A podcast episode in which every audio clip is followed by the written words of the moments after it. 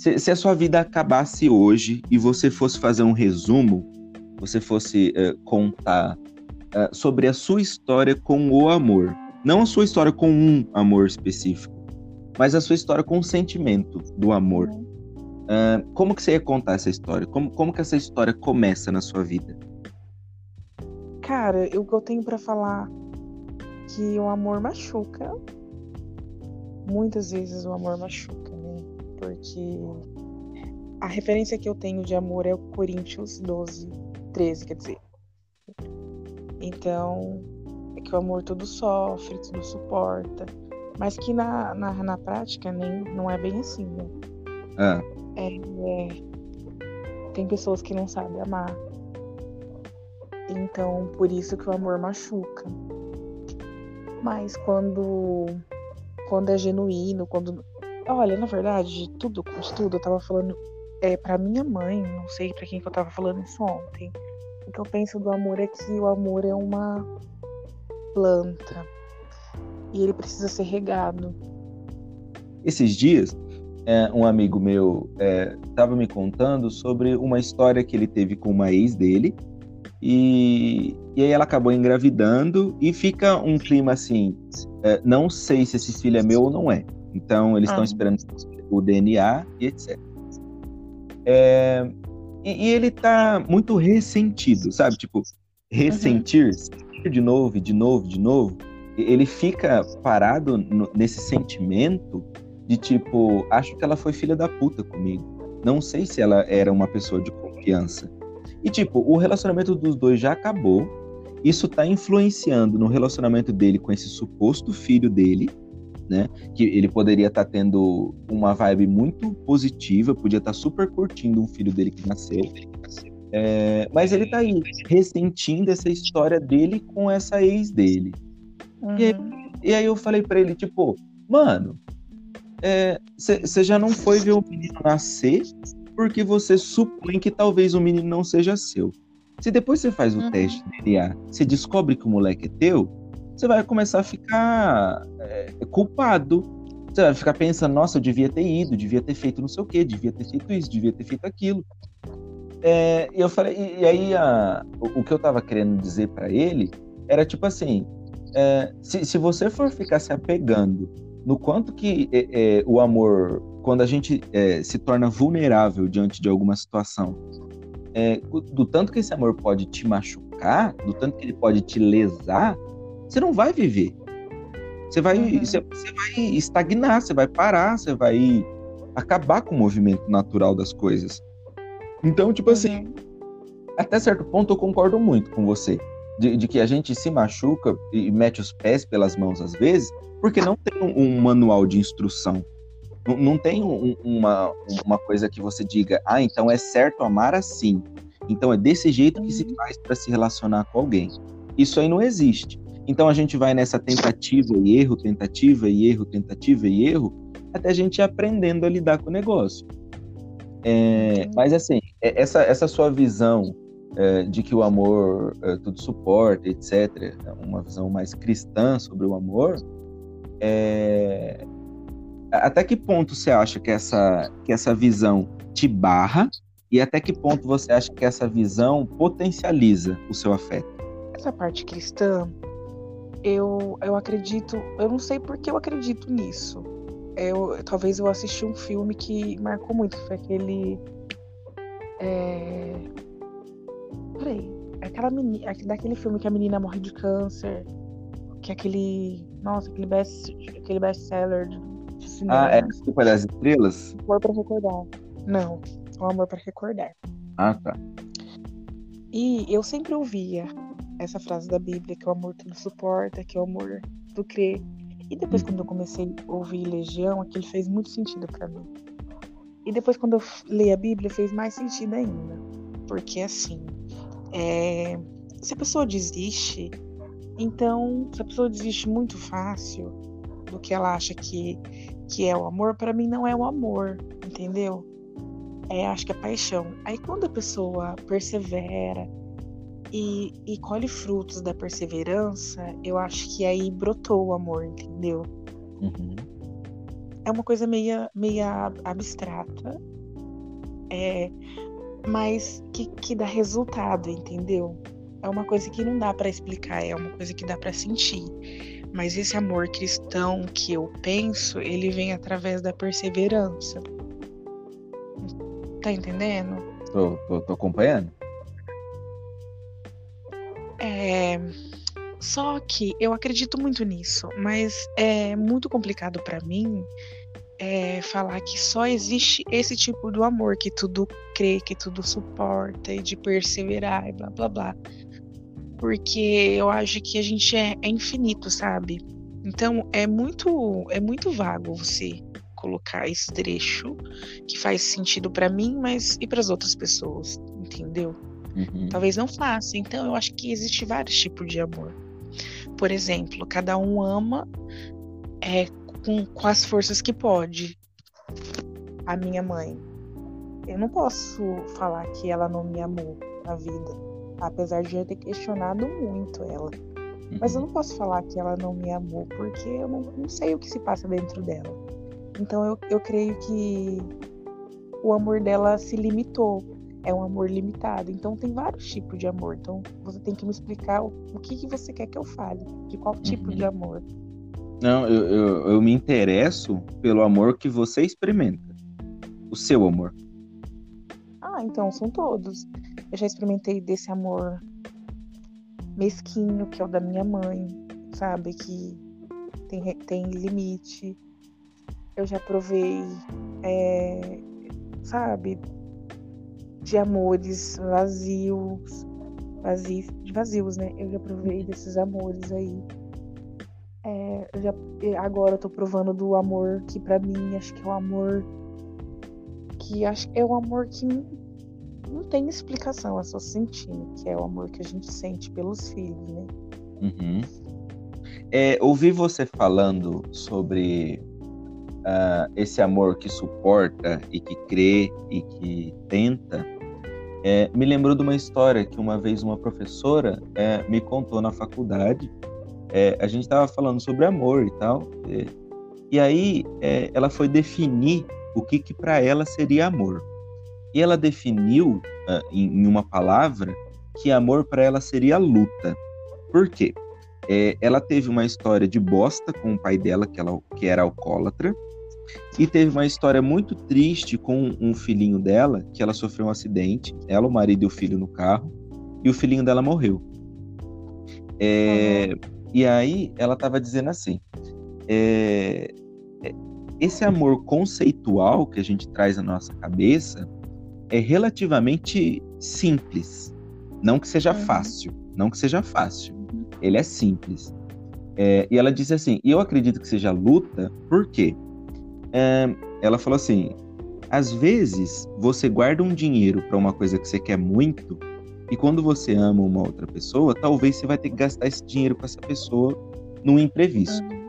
Às vezes, você vai ter que acordar cedo amanhã, só que essa madrugada a pessoa que você ama não tá bem e você vai ter que acordar para consolar ela.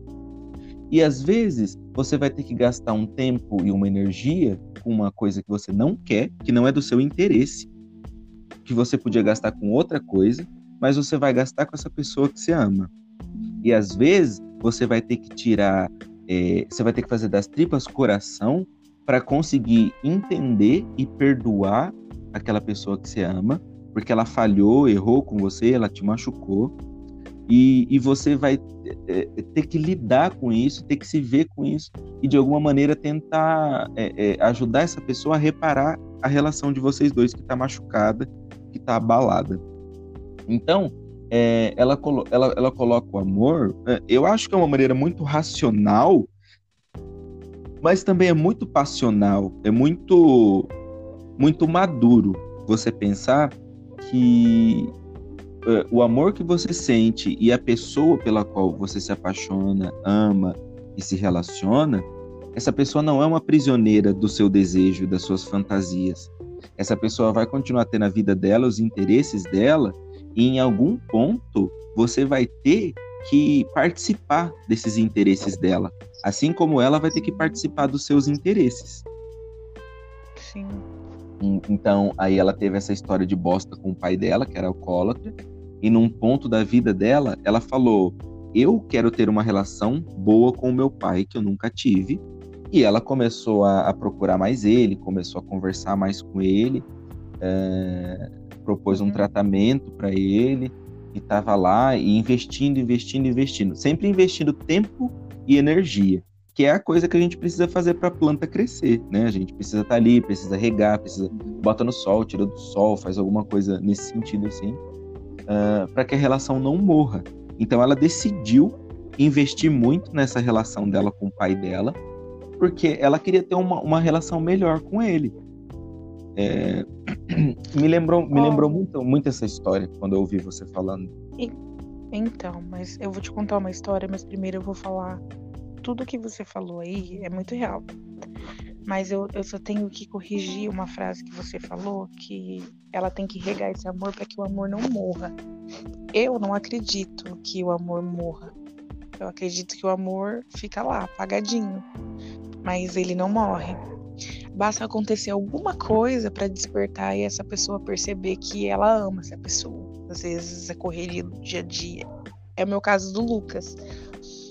Eu, é, eu sinto que eu falto muito com o Lucas.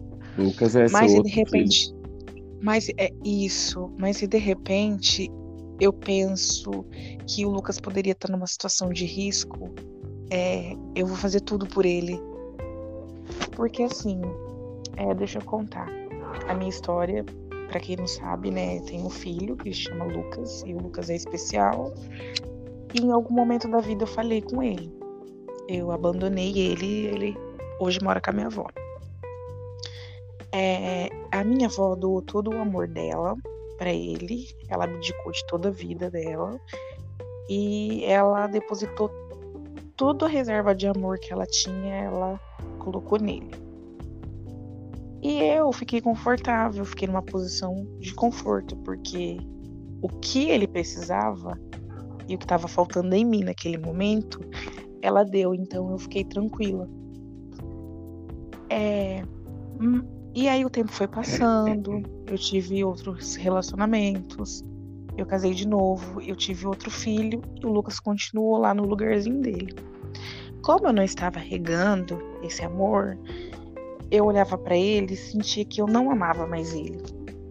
E eu falava, mas gente, esse amor todo que sinto, por ele apagou assim de uma hora para outra. E eu fiquei muito inconformada comigo, fiquei triste, entristecida, mas aí eu percebi.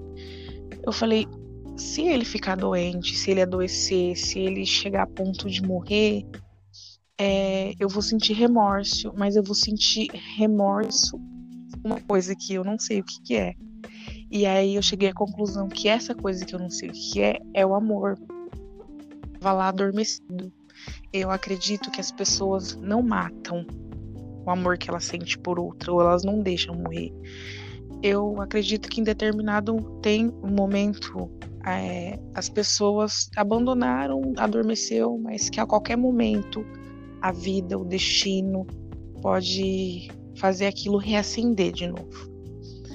Uhum. É, sobre o Theo, que é o meu filho bebê novo, o Theo, para mim, é. É, sei lá, é o ar que eu respiro. Tem muitas outras coisas envolvidas. Tem o, de, o meu desejo, eu depositei nele. Um amor meio que egoísta. Porque eu quis ele, eu sonhei ele. Mas eu planejei tudo na minha cabeça. E quando ele nasceu, foi muito diferente. Quando eu olhei para ele, eu não sei explicar. Não tem explicação esse amor. E é, um, é incondicional. É muito incondicional. Porque eu sou capaz de dar minha vida por ele. E esse sentimento eu também tinha com o Lucas há tempos atrás. Quando o Lucas dependia muito de mim, eu sentia que eu poderia dar a minha alma para ele. Depois de um tempo, isso adormeceu. Se, é, há tempos, até hoje, se você me perguntar se eu dou minha dou. Eu não dou porque. Não sei. Mas. Mas assim, eu faço de tudo, eu sou capaz de fazer de tudo para que ele não fique mal. Isso para mim já é o amor. Você querer que a outra pessoa não fique mal. Tá O- confuso. Não, não, não tá nada confuso, não. Enquanto você falava, eu pensei três coisas. Eu, eu não sei se eu vou conseguir lembrar as três coisas pra enumerar aqui. Contar uma história, senão É. eu vou perder. Tá. Aí depois você fala, mas presta atenção nessa história. Tá. É, eu tenho uma prima que é casada com meu primo, então eu considero ela como prima.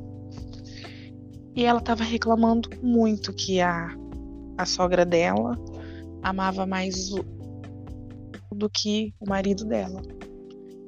E ela falava: olha, ela faz isso pra ele, faz aquilo pra ele, ela não faz isso pro meu marido. A diferença que ela tem com meu marido é muita. Ai, porque eu tô magoada com ela porque ela fez isso com ele, isso, isso. Ela não ama ele. E o que que eu reparei nessa história? Eu até falei pra ela que o amor é como uma planta. Até pela experiência que eu tenho. Não é que ela não ama ele. É que simplesmente ela parou de regar a relação deles e o amor adormeceu. Mas o que, que acontece? É, para provar que essa minha teoria é verdade, é, ela estava me contando que um dia ela brigou com ele. E ele e ela e a sogra dela simplesmente acabou com a cara dela. É, tipo, derriçou ela.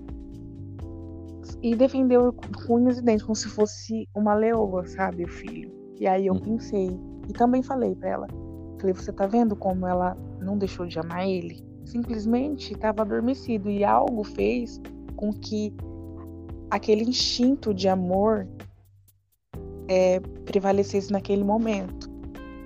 E fez muito sentido pra mim essa história da minha tia que não liga pro meu primo e que quando meu primo precisa ela vai lá e briga com todo mundo pra defender ele na situação de perigo, é como se fosse mesmo um animal defendendo a sua cria. E eu não vejo outra forma de explicar isso se não for o amor. Porque não tem interesse ali. Qual é o interesse dela em defender o filho, arrumar briga com a nora e caçar confusão com a família toda? Então, as coisas que não têm explicação pra mim, eu prefiro acreditar que seja o amor. Uhum. O, qu- quando você começou a falar sobre o Lucas, é, uma coisa passou na minha cabeça. Porque, assim, tem, tem alguns fatos que, que são é, inegáveis. É, é, é, o amor, sendo essa coisa abstrata, talvez ele, ele mude muito durante a vida, né? Ele tome formas muito diferentes, mesmo com a mesma pessoa. Você amando a mesma pessoa, você ama ela de jeitos diferentes durante a vida. É, Uhum.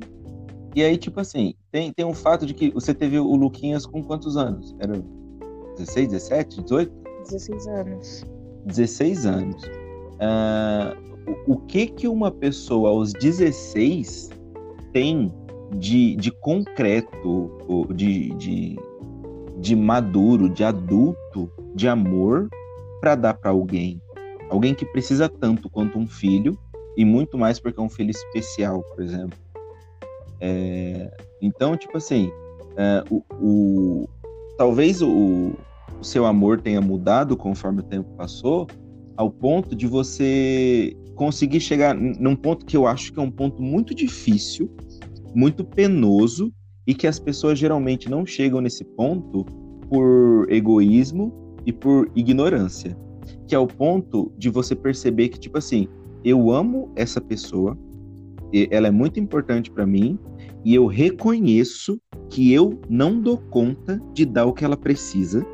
Por isso, eu prefiro abrir mão dela para que alguém possa dar para ela o que ela precisa, porque eu sei que eu não dou conta. Eu reconheço isso, eu eu, eu sofro por isso, mas eu vou viver essa verdade que é o fato de que eu não dou conta.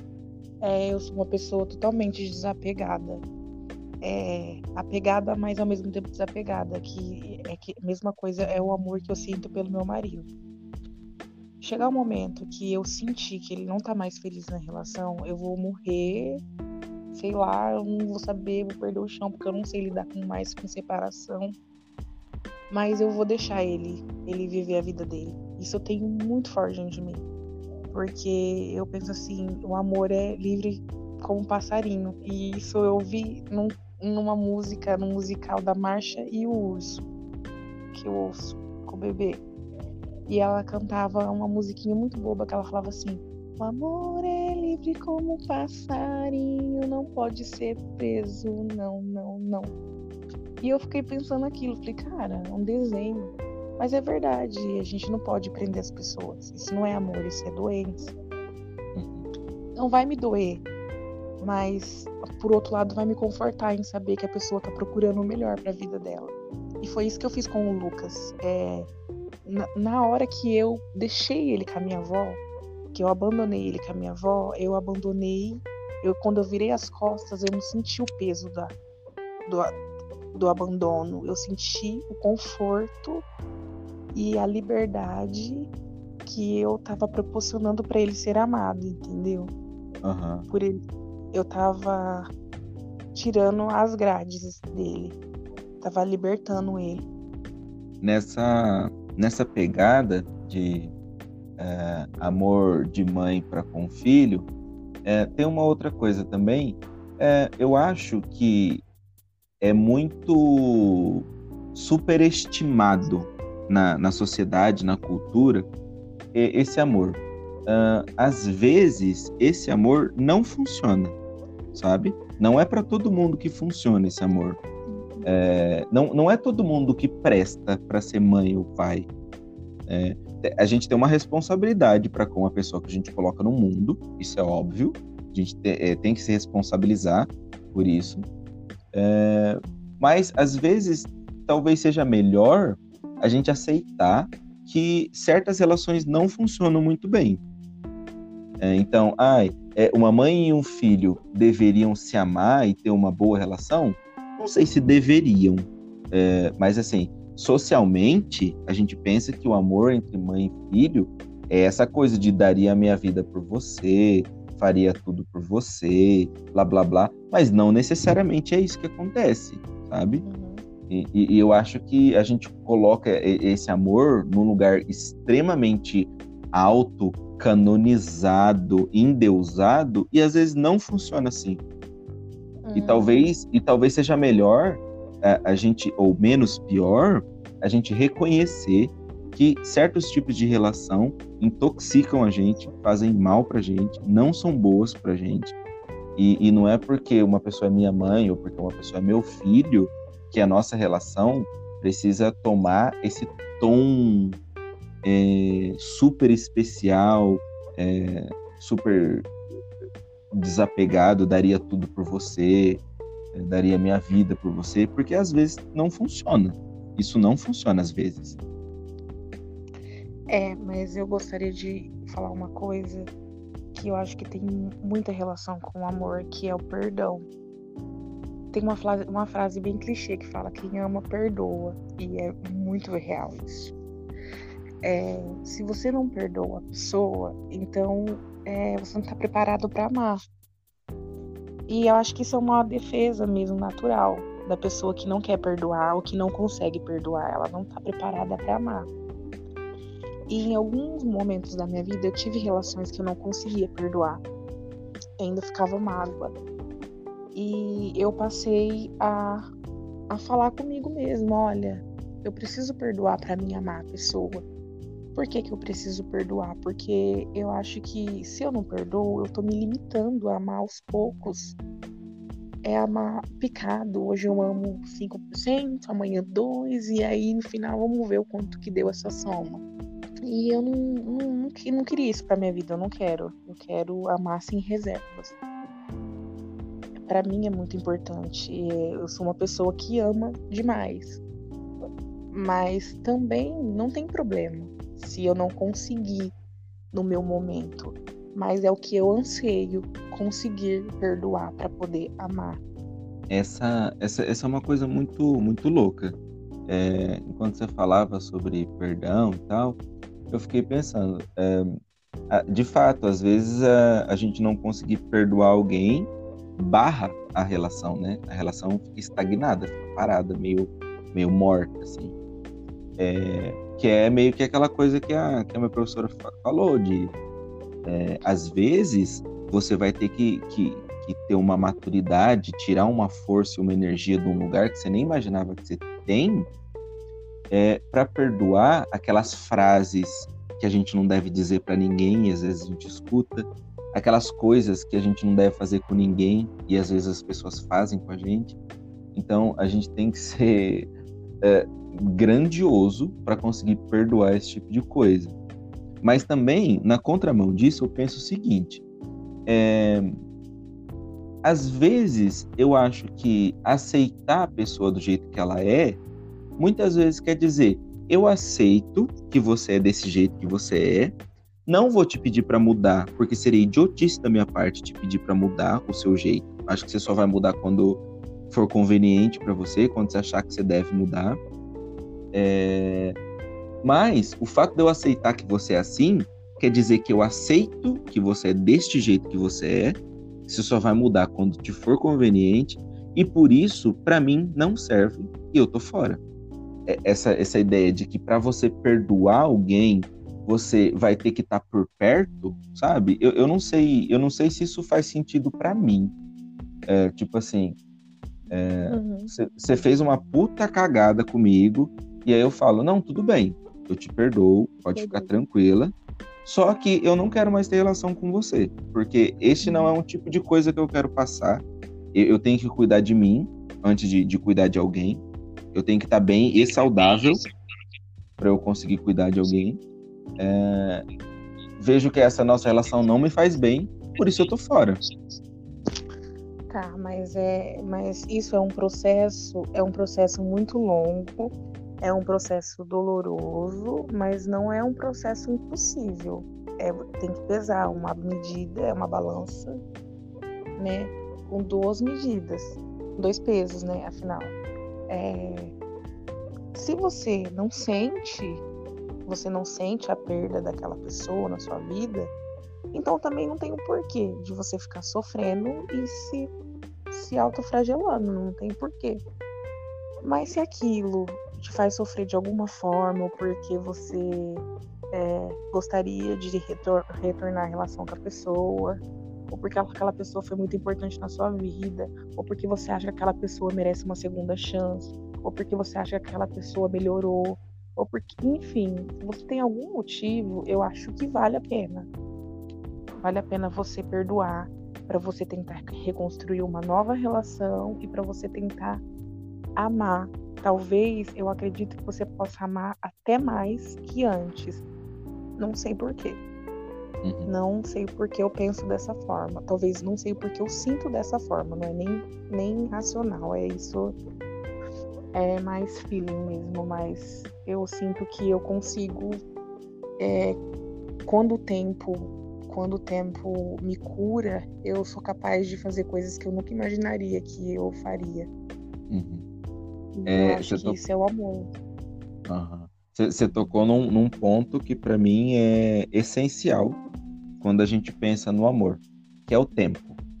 É, por exemplo, é, nesse tempo de vida que você teve e está tendo, é, você já teve dois filhos. É, você amou um de um jeito e você amou o outro de um outro jeito, porque cada um vem no momento, cada um vem de uma forma, num, numa configuração familiar diferente, com, com, expectativas diferentes que você tem ali naquele momento.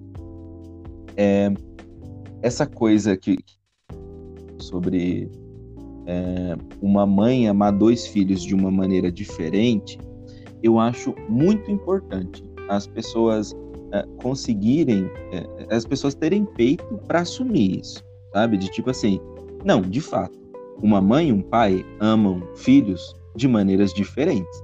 Porque esses filhos vieram num momento diferente da vida, é, eles estavam é, numa configuração diferente, estava acontecendo alguma coisa diferente e tal. Então, esses filhos vão ser amados diferentes, vão ser criados diferentes, vão ser vão, vão tomar lugares dentro dessa família diferentes, né?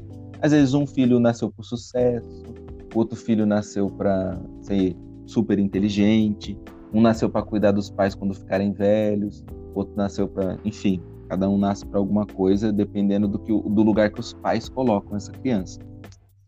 É, e quando você fala que com o Theo, é, você fala, eu sonhei o Theo, eu sonhei ele.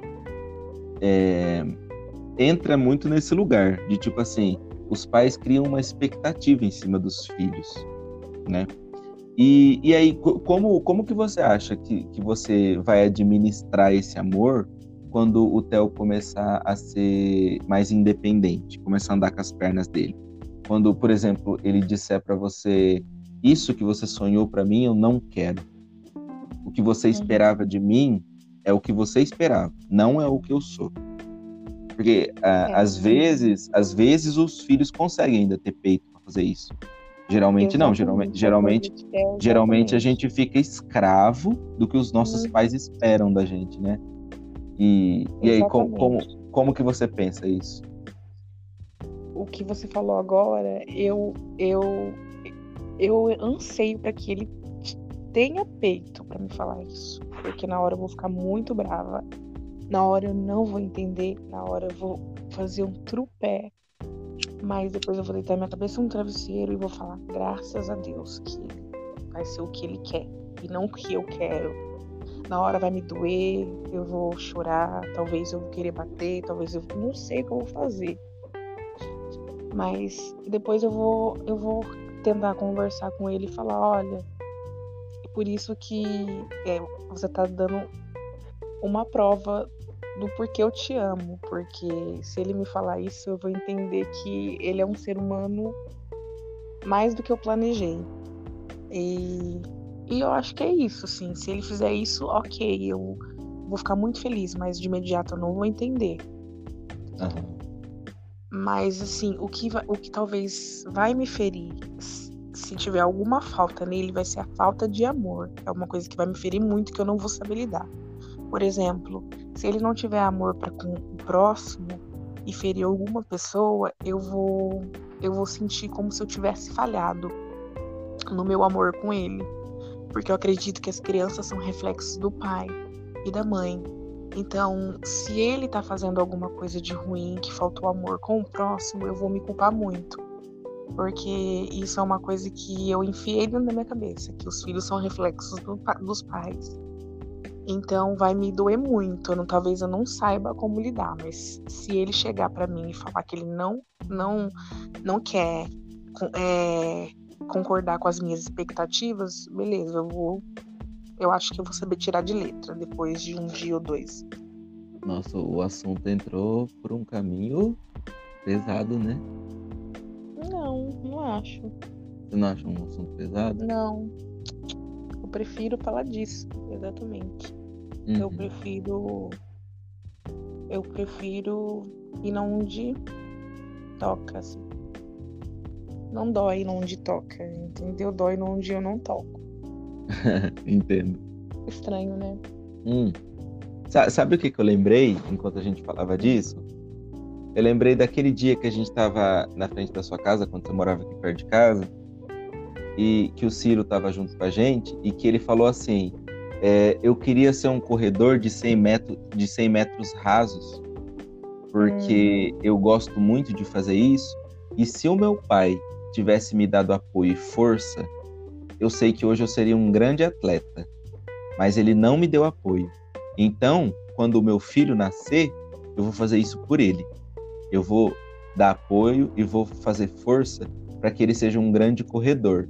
E eu falei para ele, Ciro, mas aí pode ser que seu filho é, queria ser um grande artista, um grande pintor, e vai se queixar exatamente disso. De que, ai, o meu pai não me deu força para eu ser um pintor. Se ele tivesse me dado força, eu seria um grande artista.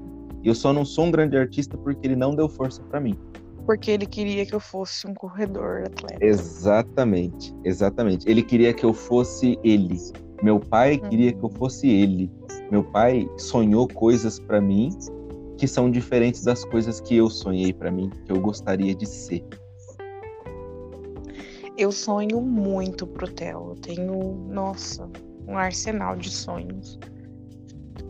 Mas é, eu não vou ficar frustrada em momento nenhum se ele chegar para mim e falar que ele não quer. Ele rejeita os meus sonhos para ele. É, é tudo que eu mais espero dele é que ele tenha peito. E eu vou descobrir como fazer isso. Criar uma criança que tenha peito. Pra, pra, pra falar as coisas. Eu espero que o meu filho chegue em mim e fale o que ele esteja sentindo. Eu nunca vou privar ele de nada. Ele falar assim, olha, quero isso, olha, quero aquilo, eu nunca vou vou barrar ele, falar não, porque isso você não pode querer, não. É lógico que ele vai ter que ter limites, né? Mas eu não, não espero, eu espero que ele crie os próprios limites. Eu não quero ser aquela pessoa que vai barrar ele. Eu quero ser a pessoa que vai segurar a mão dele e vai até lá com ele. Se ele tiver aqui na beira do precipício, eu quero estar tá lá, no, na beira do precipício, para fazer ele desistir na hora, mas eu não quero ser aquela que ele impediu ele de ir lá, porque ele estando lá, ele vendo o que tem lá embaixo, talvez ele não vai ficar com aquela curiosidade. E se? Entendeu? Se eu tivesse ido. Ah. Então eu acredito que com amor a gente dá um jeito para tudo. Mas tem que ser uma coisa muito. É, como que eu posso dizer? Tem que ser amável é a palavra certa.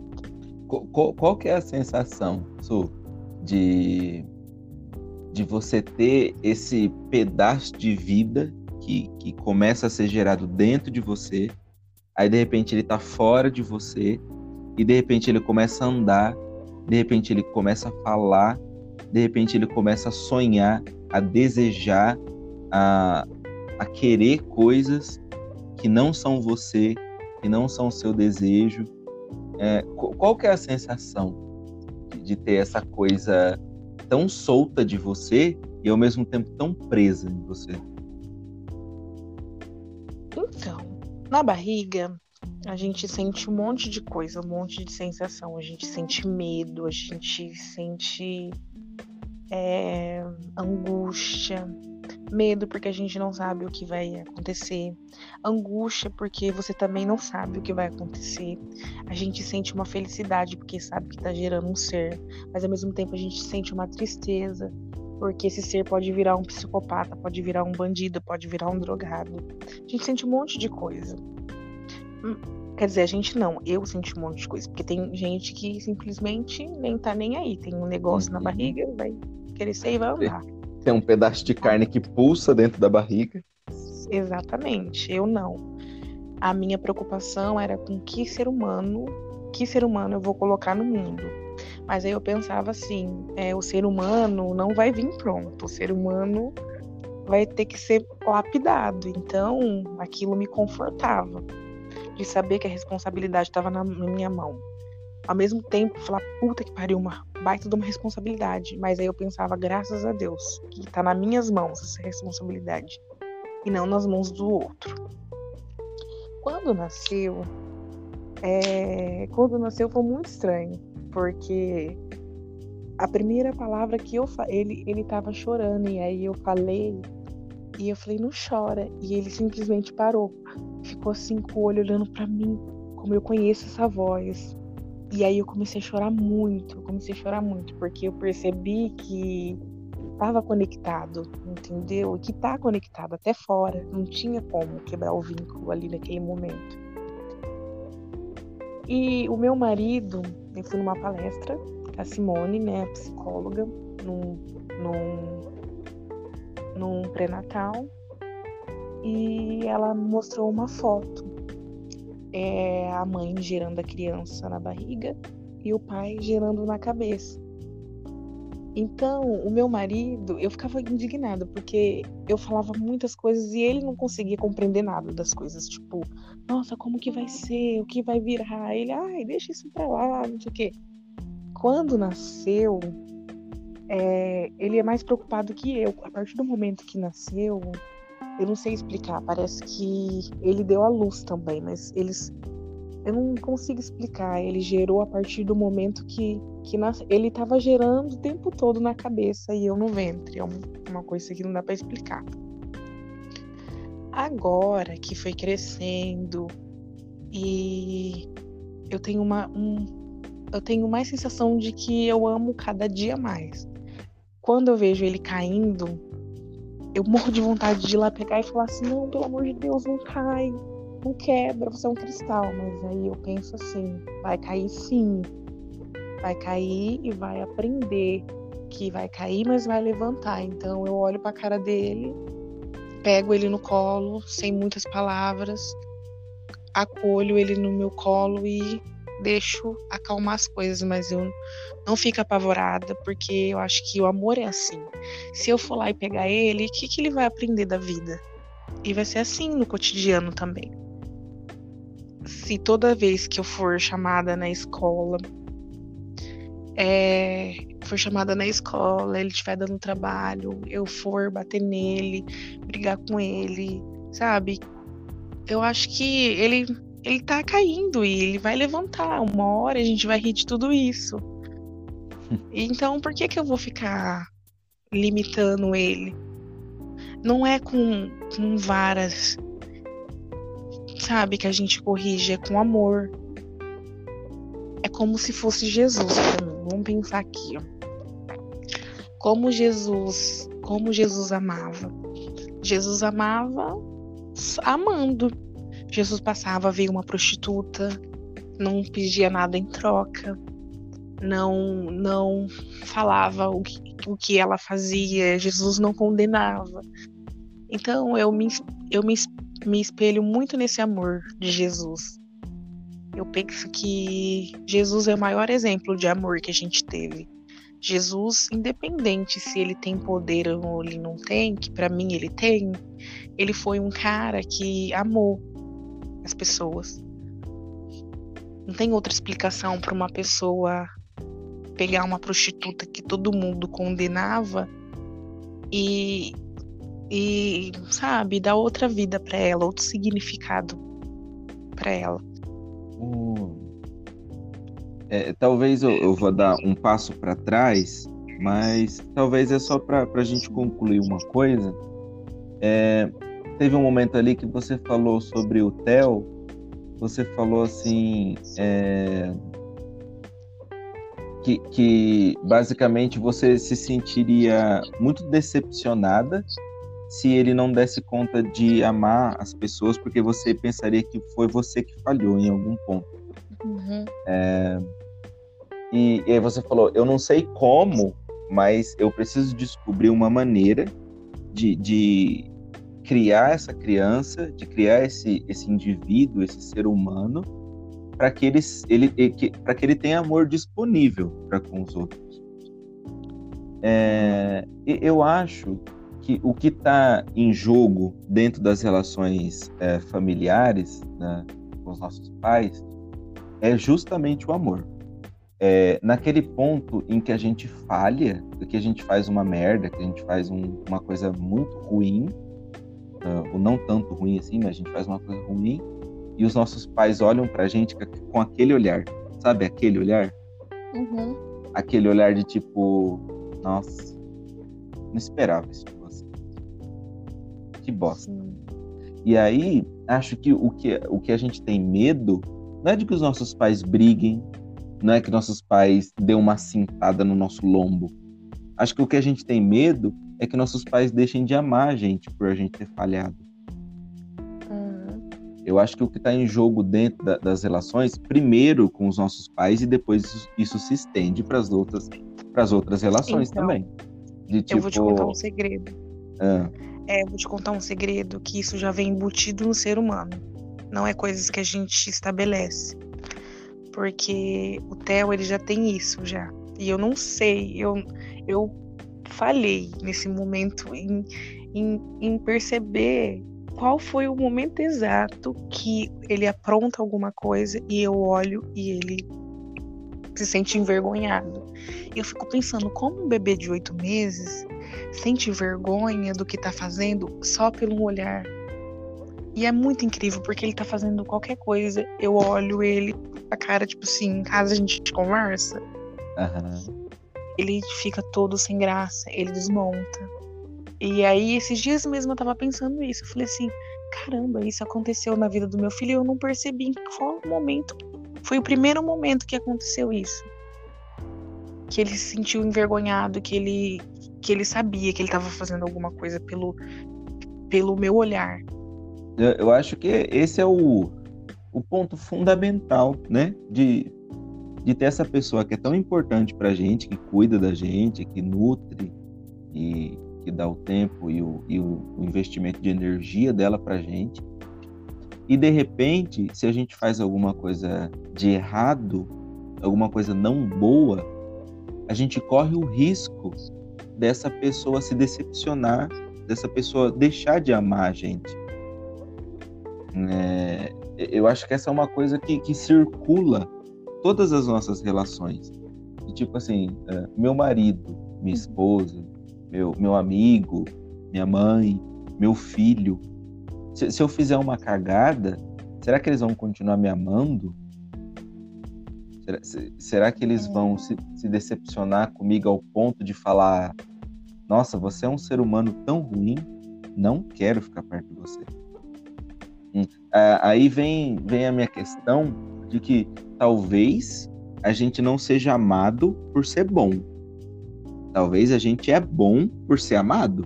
Né? De tipo, é, talvez o primeiro movimento seja o amor de alguém para com a gente, para construir alguma coisa na gente, para a gente ser bom.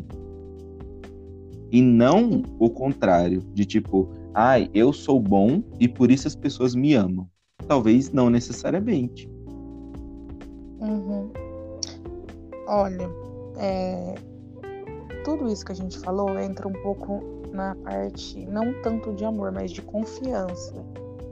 Porque a gente já nasce sabendo que a confiança é uma coisa que a gente pode perder a qualquer momento. E eu passei por isso eu, no momento em que eu me vi com dificuldade na minha vida e eu roubei a minha avó. E eu queria muito falar para ela, porque eu senti que naquele momento eu tinha quebrado a confiança, que quer dizer que eu ia quebrar a confiança. Eu automaticamente eu quis consertar aquilo. Eu queria muito contar para ela.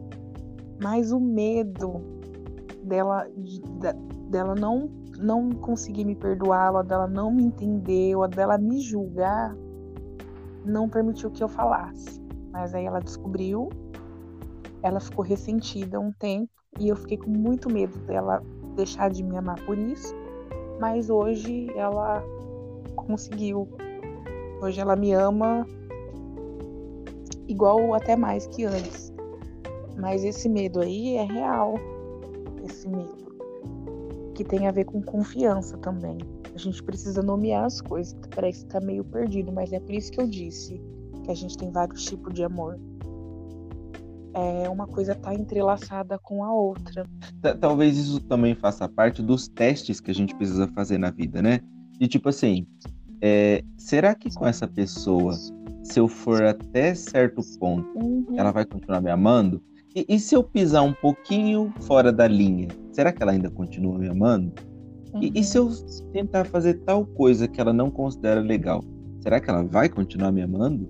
A gente vai fazendo esse teste a vida toda, testando, testando, para ver até onde a gente pode ir, para ver até onde que é legal ir, até que ponto não é mais legal, porque de repente vai balançar demais a relação e vai criar toda uma situação que a gente vai ter que ter uma energia desgraçada para conseguir se perdoar e recomeçar e, e reparar a relação e, e, e consertar as coisas que ficaram tortas é, talvez tenha um pouco disso, né? De é, será que se eu roubar a minha avó, ela vai conseguir me perdoar?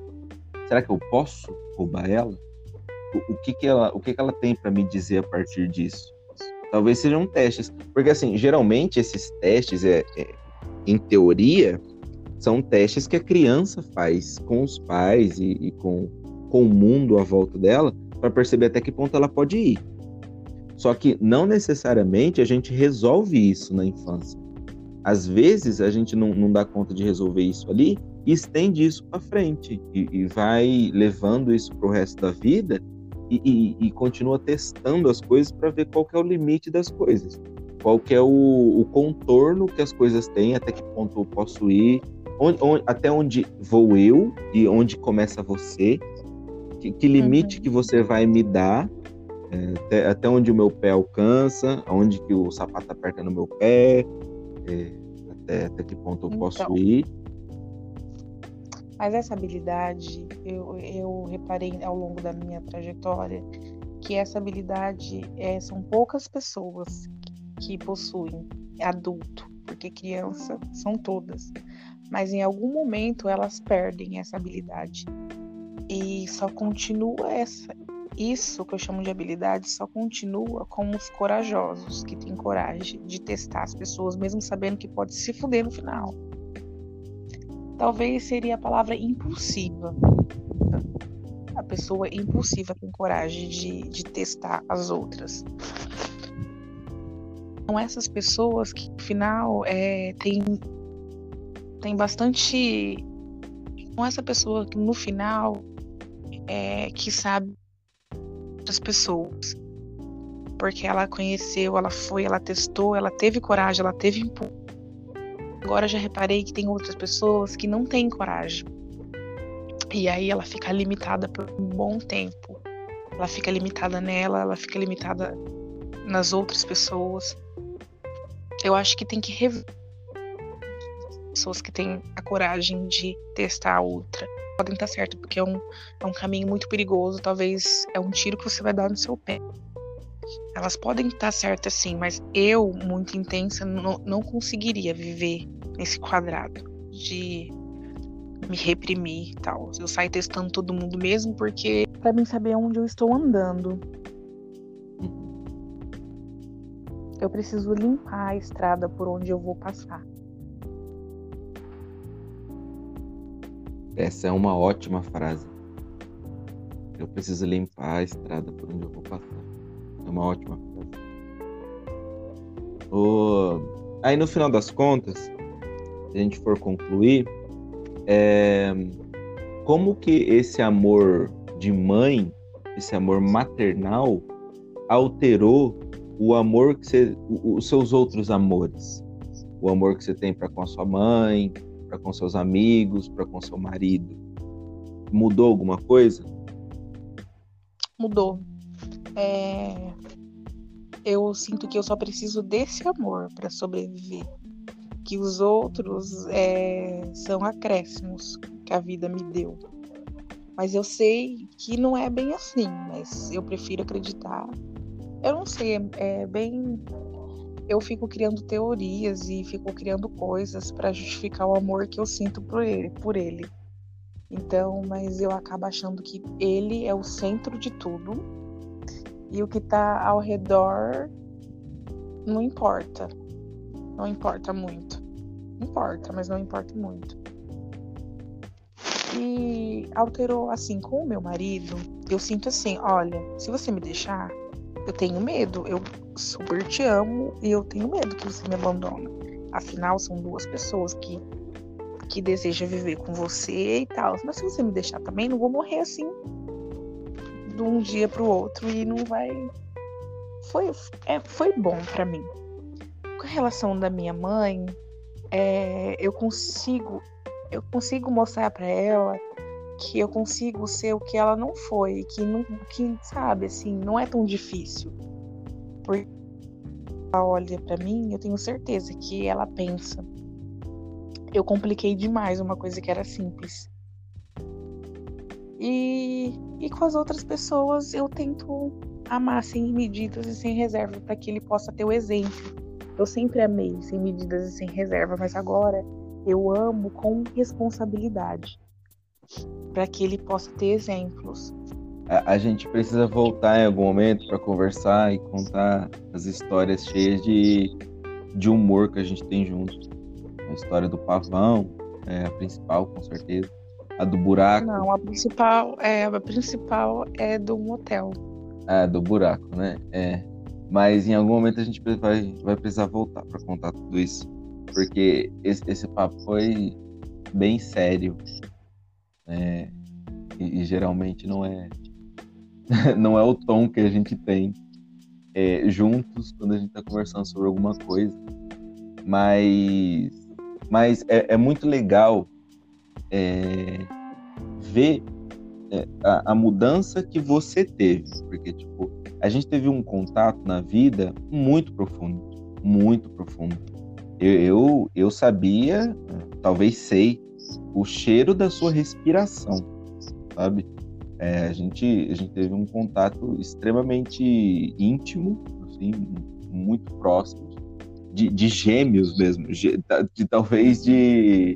É, como chama aqueles que nascem grudados? Isso, isso, siameses, gêmeos siameses. E, e é muito legal ver você passando por experiências que te levam para longe do que eu sou, que te transformam em alguma coisa que não sou eu. Porque isso me acrescenta coisas.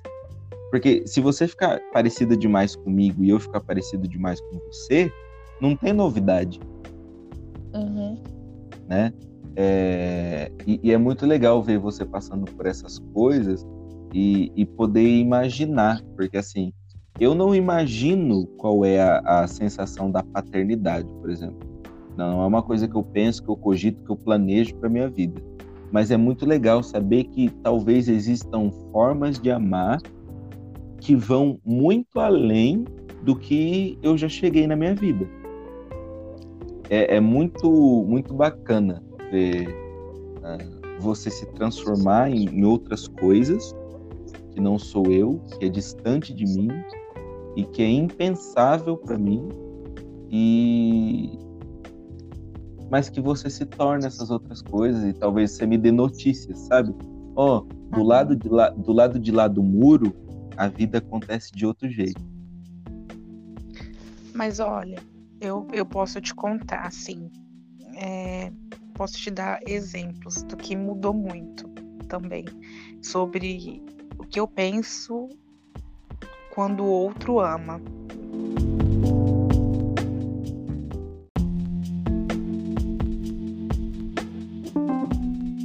Eu pensava, Ruffles, que ninguém amava mais que eu.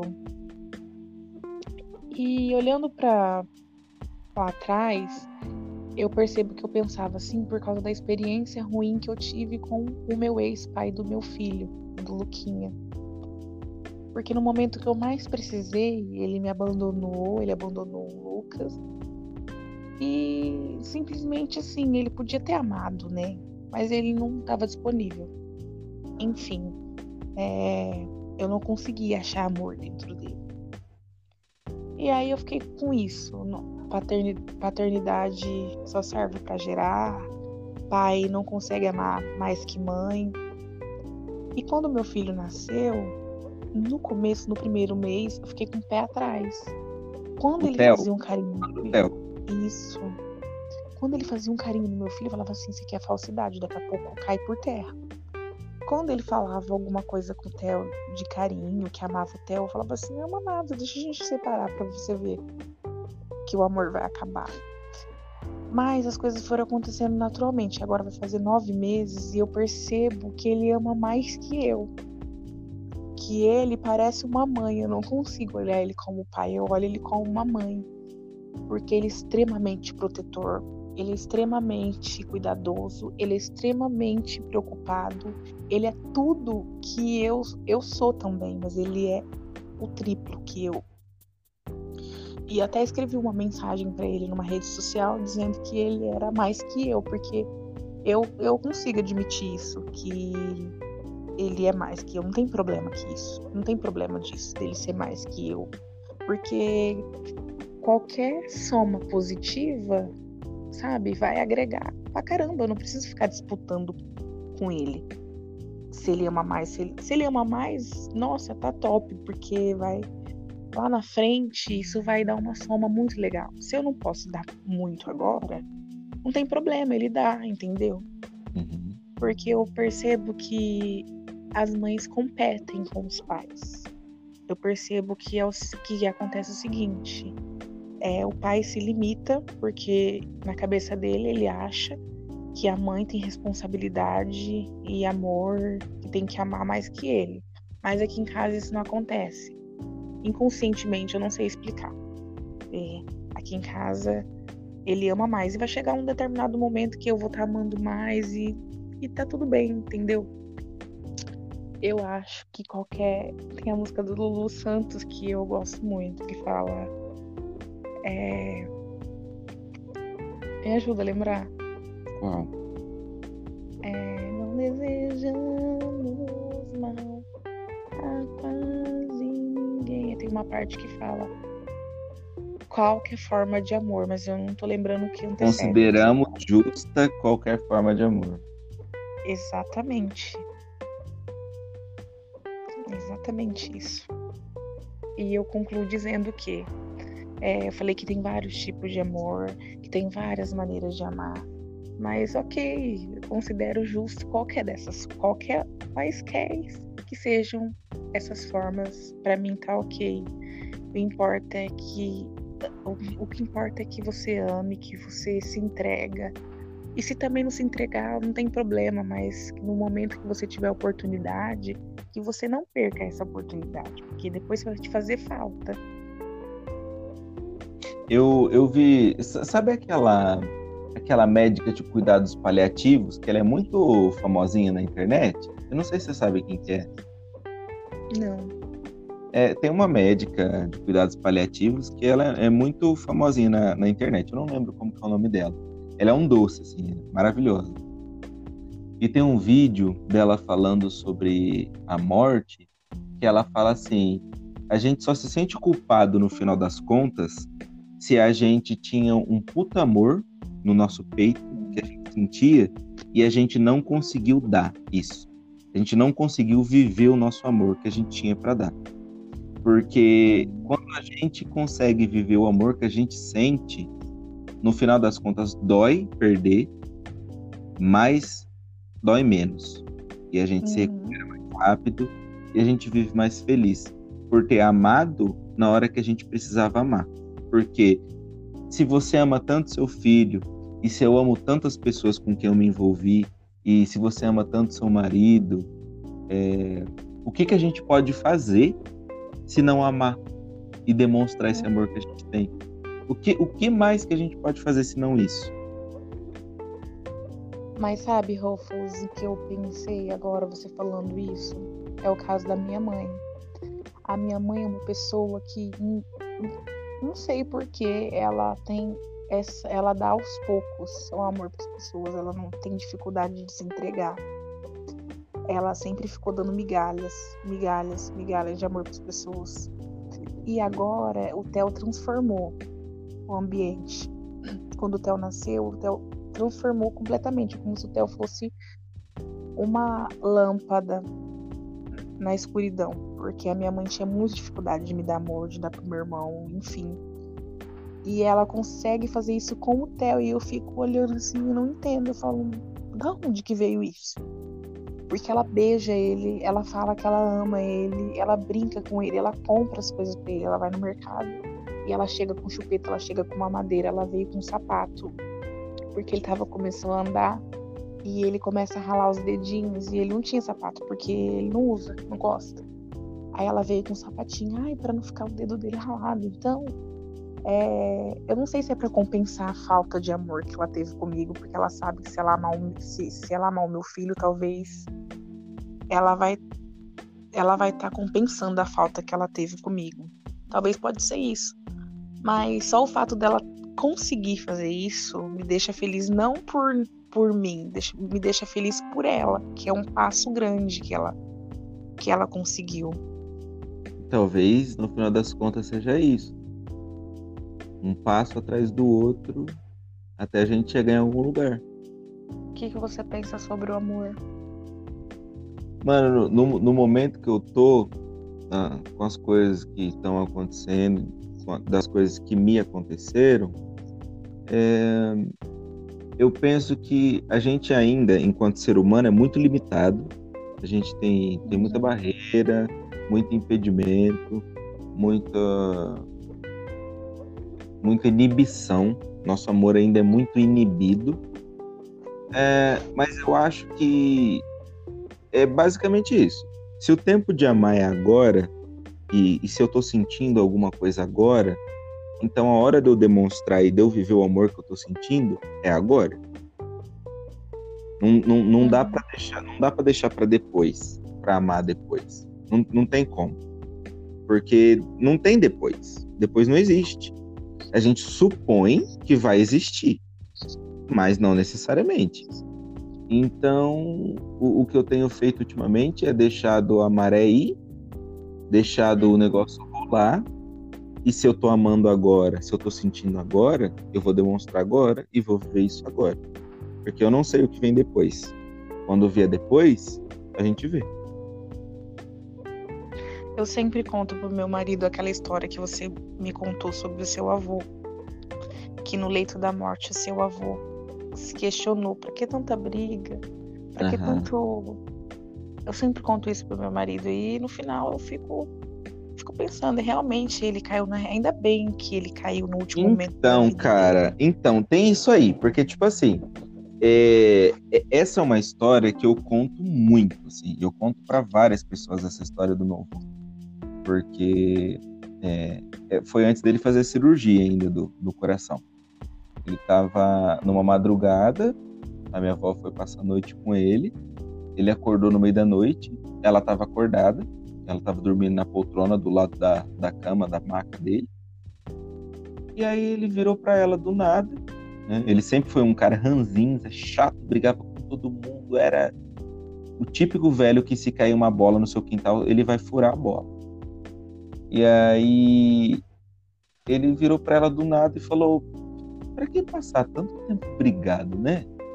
É, ele caiu talvez na, na real de tipo assim, putz, para que passar tanto tempo perdendo tempo, né? Uhum. Tipo, a gente podia ter feito muita coisa, podia ter se amado de tantas outras formas, podia ter construído tantos outros, sei lá, é, tantas outras pontes, tantas outras coisas, mas a gente brigou. E aí? E agora? No final das contas, valeu. Então, talvez é, é, essa história, no final das contas, signifique para mim uh, o que eu não quero viver é, é o que eu não quero passar. Eu não quero passar pela, pela, pela ideia de ter que ver a cara da morte para pensar, para concluir de que a vida que eu vivi talvez não tenha sido tão boa assim. De que eu podia ter sido um pouquinho melhor e não me custava nada. Olha, recentemente a gente conversou sobre meu estado de saúde, que eu fiquei encanada que eu estava com câncer. E teve um determinado momento que eu parei e falei assim: se eu morrer agora, já tá bom, eu vivi. E eu fiquei muito feliz, porque eu vivi intensamente. Falei, não, se eu, eu não queria morrer agora, porque eu tenho muita coisa ainda para fazer. Mas ok, se eu morrer, tá bom. Porque tem pessoas que elas, se elas morrer hoje, elas simplesmente elas vão deixar de existir, mas eu não, eu vou ficar na memória das pessoas, porque eu fui lá na pracinha, bati na menina, dei um soco na cara dela, ela vai lembrar, oxe, morreu, mas eu levei um soco dela. Então, ela vai, é, eu vou ser lembrada dos barracos que eu fazia, ainda que mal, mas eu vou ser lembrada. Porque eu vivi, eu tava lá. E aquelas pessoas que se limitaram, elas vão ser lembradas? É, talvez, talvez a conclusão do negócio seja essa, né? A gente passou por, por vários temas dentro do grande tema de amor, mas talvez no final das contas a gente, a gente quer ser visto, a gente quer ser lembrado, a gente quer acontecer, a gente quer existir. Talvez essa seja a nossa, nossa tentativa na vida, de existir, de ser lembrado, de ser querido ou não tanto assim, mas de que alguém sinta alguma coisa pela gente, mesmo que raiva, talvez.